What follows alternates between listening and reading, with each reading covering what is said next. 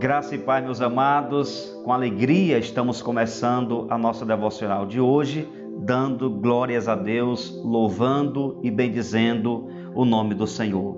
Quero saber uma coisa: você está bem? A sua família está bem? Eu espero que sim, que todos estejam bem na sua casa. Se não está tão bem em algumas áreas, creia que o Senhor vai abençoar nesses dias e coisas melhores vão acontecer em sua família, no âmbito de sua casa, em nome de Jesus. Você pode dizer amém? Glória a Deus. Muito bem, hoje nós estamos encerrando a nossa série sobre o fruto do Espírito. Já estou com saudade.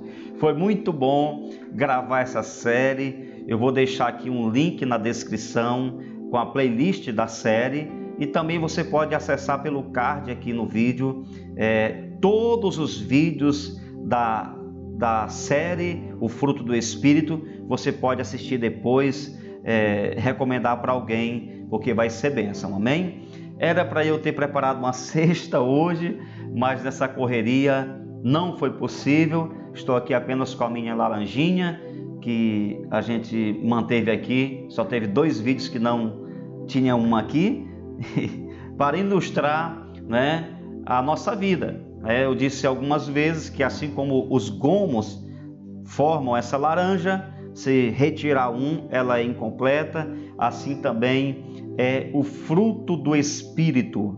Essas manifestações que você está acompanhando aí aqui embaixo, né, no vídeo, elas formam, elas determinam o homem de Deus e a mulher de Deus que você é.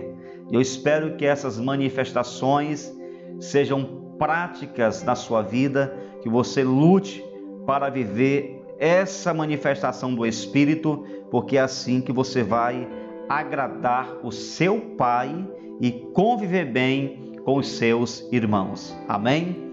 Hoje vamos tentar responder essa pergunta rapidamente, que você já viu aí no título, sobre o que é andar no Espírito. Para tanto, nós vamos ler Gálatas 5, 24 e o 25. E os que são de Cristo Jesus crucificaram a carne com as suas paixões e concupiscências. Se vivemos no Espírito, andemos também no Espírito. Amados, todos nós temos uma forte tendência, eu diria, somos seduzidos e até induzidos a andar segundo a nossa natureza carnal, a caminhar segundo a carne. Por quê? Caminhar segundo a carne é andar segundo os meus desejos, é fazer as coisas que eu gosto de fazer, falar o que eu gosto de falar, é andar nos lugares que a minha natureza carnal quer estar.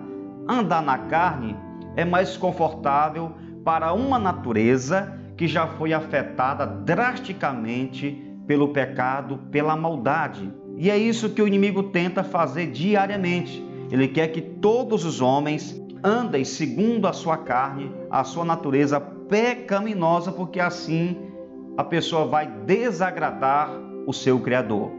Mas aqui nós temos um convite, e o convite é andar no Espírito.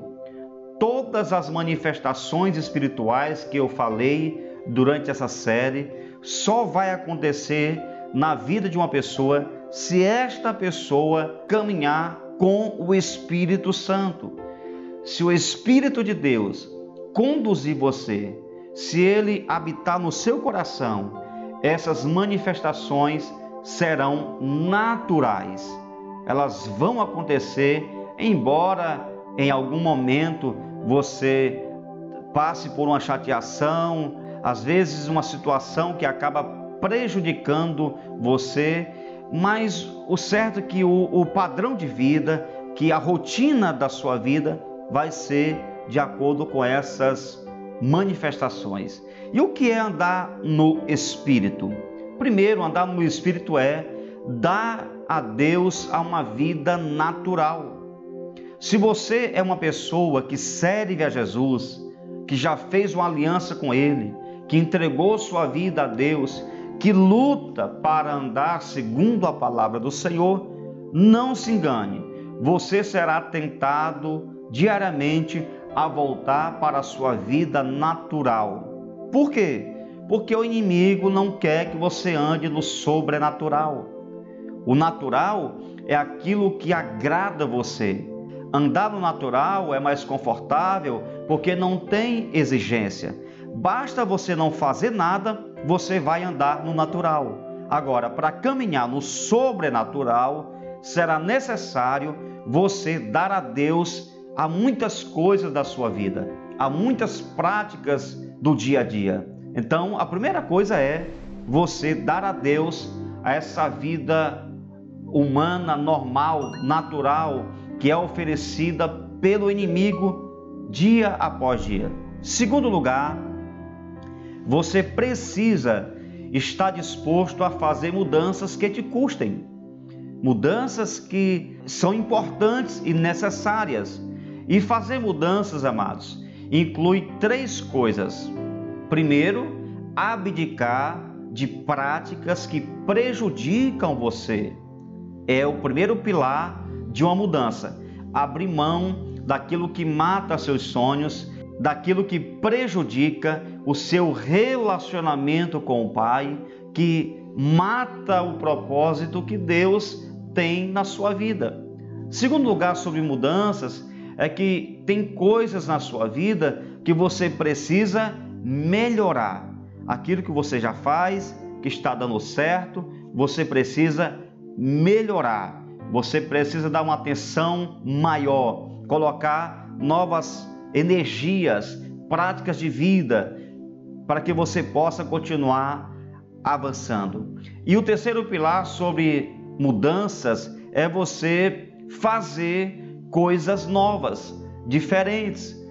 Entenda uma coisa: se você continua fazendo as mesmas coisas, vivendo as mesmas práticas do dia a dia, você vai continuar desfrutando da mesma colheita, do mesmo resultado. Se você quer uma colheita nova, é necessário você mudar a semente, você alterar algumas coisas, inclusive começar a fazer coisas diferentes. Amém? Terceiro, abrir a mente para hospedar o novo de Deus. Só é possível você andar no Espírito se ele for o comandante. É como o veículo. O motorista que está ali no volante conduz o destino do carro. Assim é o Espírito Santo. Para ele conduzir você, é necessário que ele esteja no controle dentro de você, no seu coração. E para terminar, andar no Espírito significa você conseguir vencer as obras da carne. As obras da carne são as armas do inimigo contra você.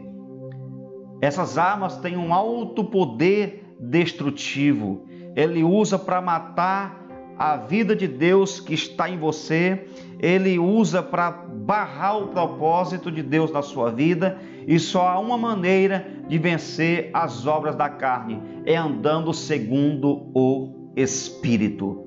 Amém? Eu espero que você possa se esforçar para andar no Espírito, segundo a vontade de Deus, que a sua vida seja cheia do Espírito Santo, que você possa dar permissão a Ele para que Ele conduza você nos caminhos da vida, nas suas decisões, nas suas palavras, naquilo que você faz, tudo que você for decidir, que o Espírito Santo esteja na direção, porque assim vai dar certo, porque assim você não vai ter problemas, porque ele na direção, tudo vai acabar bem. Não vai ter acidente, não vai terminar em tragédia, vai terminar bem, com o propósito de Deus cumprido em sua vida. Amém?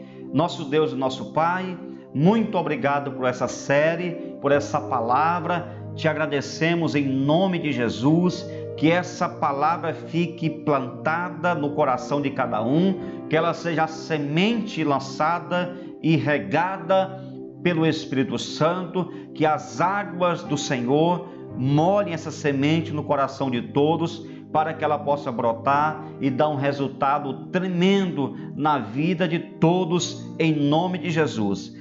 Eu oro, Deus, por cada pessoa que está assistindo esse vídeo agora. Eu oro também por todos os inscritos do canal, com suas famílias. Que o Senhor abençoe abundantemente. Que o Senhor permaneça abençoando e conduzindo a vida de todos. Te peço isso e agradeço em nome de Jesus. Amém e amém.